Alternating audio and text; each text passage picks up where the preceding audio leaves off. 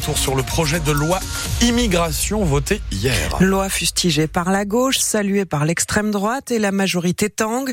Sur France Bleu Brésil, Jean-Charles Larsonneur, le député de la deuxième circonscription du Finistère, annonce qu'il quitte le groupe Horizon. Membre de la majorité, il a voté contre le texte. Erwan Balanan, député modem de la huitième circonscription du Finistère, a lui aussi voté contre la loi, mais il se considère encore ce matin comme membre de la majorité.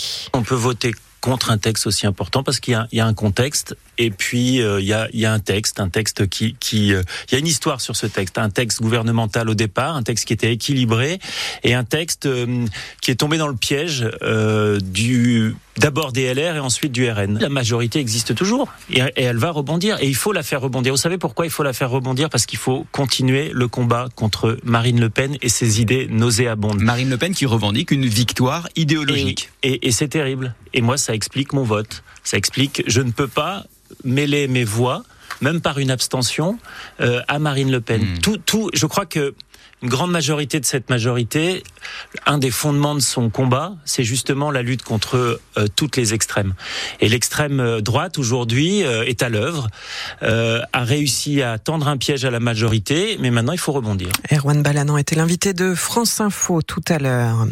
Un jugement en appel très attendu aujourd'hui, jugement des laboratoires Servier dans l'affaire du Mediator, ce médicament antidiabétique souvent prescrit comme coupe-faim et qui est à l'origine de milliers de morts et de malformations cardiaque. Un scandale qu'avait révélé la pneumologue brestoise Irène Frachon. Servier est poursuivi pour tromperie aggravée, homicide et blessures involontaires. Monique Olivier a été condamnée hier à la réclusion criminelle à perpétuité. La sortie d'une peine de sûreté de 20 ans pour complicité dans les enlèvements et les meurtres commis par son ex-mari, le tueur en série Michel Fourniret. L'avocat de Monique Olivier a déjà dit qu'elle ne ferait pas appel. Une conclusion après des décennies d'attente, donc pour les familles des victimes. Patrick Poivre d'Arvor est mis en examen pour viol. Dans l'enquête sur les accusations de l'autrice Florence Porcel, elle avait déposé plainte il y a deux ans et demi contre l'ancien journaliste et animateur vedette. PPDA continue de contester les faits de rapports sexuels et fellations forcées en 2004 et 2009.